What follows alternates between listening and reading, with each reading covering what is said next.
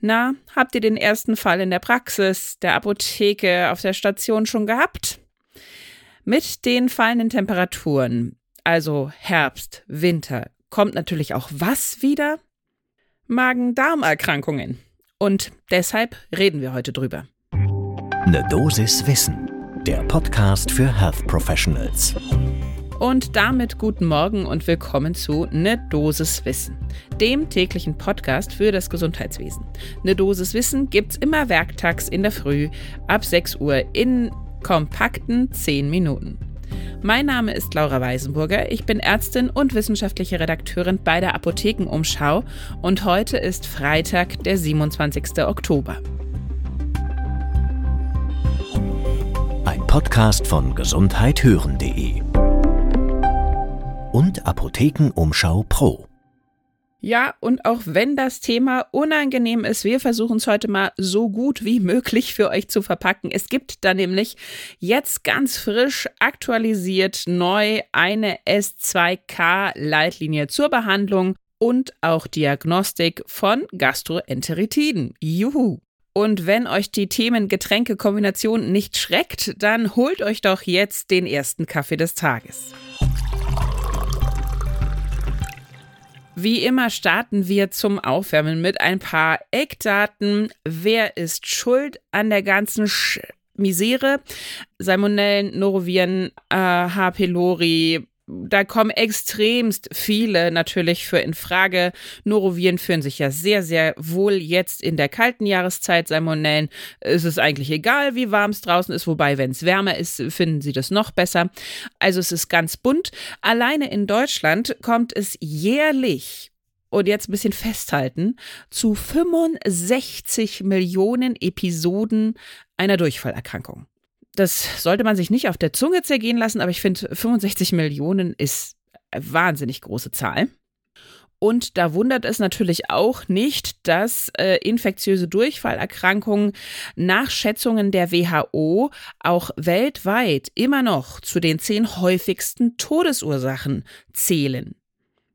Denn natürlich kann so eine Magen-Darm-Geschichte auch relativ schnell bedrohlich werden, nämlich vor allen Dingen für Kleinkinder, Immunsupprimierte und natürlich auch Mangelernährte. Einfach dadurch, dass sich durch die großen Flüssigkeitsverluste die Elektrolyte so stark verschieben, geht's da sehr, sehr rasant teilweise.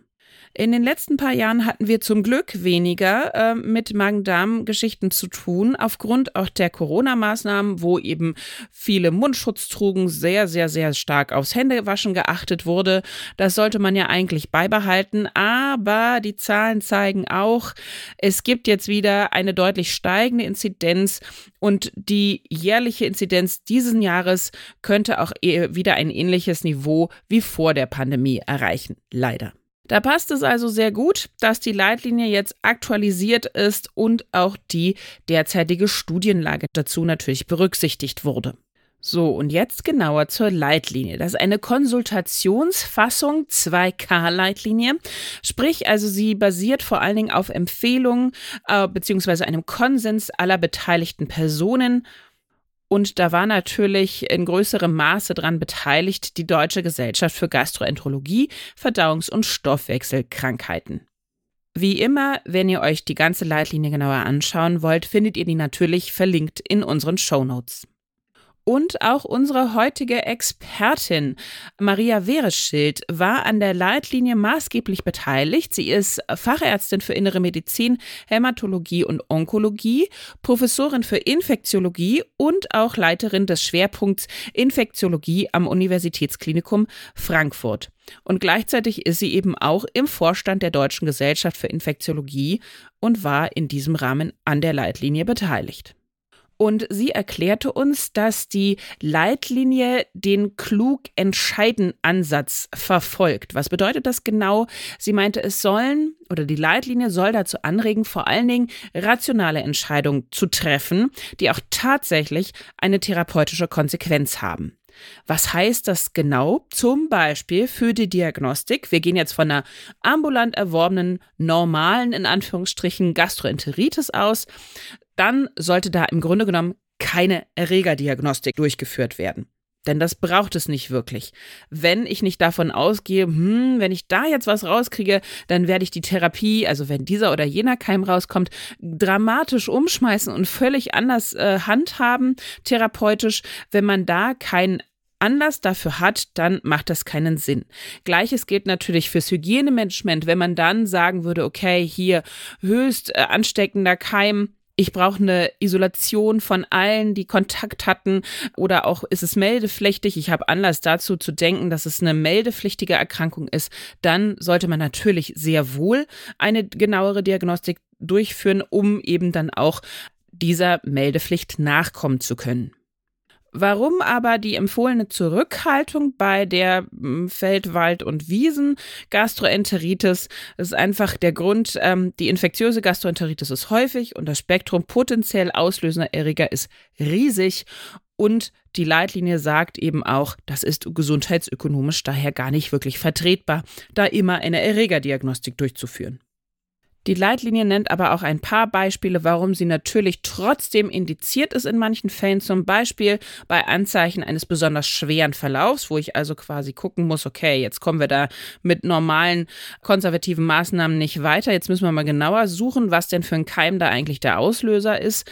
Ähm, dann natürlich bei vorhandenen Risikofaktoren bei den Erkrankten für Komplikationen und auch bei einem erkennbaren Risiko für eine Clostridioides difficile Infektion, weil das ist dann natürlich nochmal ein Sonderfall. Und da gehen wir gleich weiter zum nächsten Punkt. Wie sollte die normale Gastroenteritis behandelt werden? Natürlich möglichst ohne Gabe von Antibiotika. Das ist die Leitlinie. Antibiosen sollten nur bei denjenigen erwogen werden, die natürlich eine besonders schwere Gastroenteritis haben, die wiederum zu Risikogruppen wie zum Beispiel älteren Menschen oder immunsupprimierten Patientinnen und Patienten gehören. Und unsere Expertin Vere Schild sagt, ja, die Empfehlung ist da jetzt in der Hinsicht nicht so wirklich neu. Das gab es schon immer so. Aber wir haben es extra nochmal herausgearbeitet, um eben die Relevanz dessen herauszustellen und zu unterstreichen. So sagte sie, kann das durch die Leitlinie einfach nochmal prominenter kommuniziert werden. So, und jetzt zum Schluss haben wir noch eine richtige Neuerung. Wenn man tatsächlich doch Antibiotika gibt bei einer Magen-Darm-Erkrankung, dann sollte der Wirkstoff Ciprofloxacin in der Therapie nicht mehr zum Einsatz kommen. Warum nicht? Das liegt vor allen Dingen an dem nicht unerheblichen Nebenwirkungsprofil, das das Cipro ja hat. Das hatten wir auch schon mal in der äh, Folge zu Blasenentzündungen besprochen. Und natürlich auch das Vorhandensein jetzt schon von Resistenzen. Also wenn eine Gastroenteritis da ist, kann es durchaus sein, dass dieser Keim dann bereits auf Cipro nicht mehr anspringt. So betonte das auch nochmal unsere Expertin. Sie sagte, eine Neuerung im therapeutischen Sinne ist tatsächlich die Entfernung von Ciprofloxacin aus der empirischen Therapie. Also nochmal ganz knackig kurz zusammengefasst die wichtigsten drei Punkte. Bei unkomplizierter Nicht-Risikogruppen Gastroenteritis keine Erregerdiagnostik, dann auch keine Antibiotika, möglichst, es sei denn, es treten Komplikationen auf und Ciprofloxacin sollen nicht mehr zum Einsatz kommen. So knackig kurz bekommt ihr diese Informationen übrigens auch auf unserem neuen Instagram-Kanal aufbereitet. Da äh, rekapitulieren wir die Folgen nochmal ein bisschen für euch. Es gibt neueste Infos aus der Forschung natürlich, Hintergrundinformationen und ihr könnt euch dann auch, wenn wir solche Listicles mit Stichworten teilen, das ganz einfach abspeichern. Insofern folgt uns doch auf Instagram, es lohnt sich. Podcast von gesundheithören.de und Apothekenumschau Pro.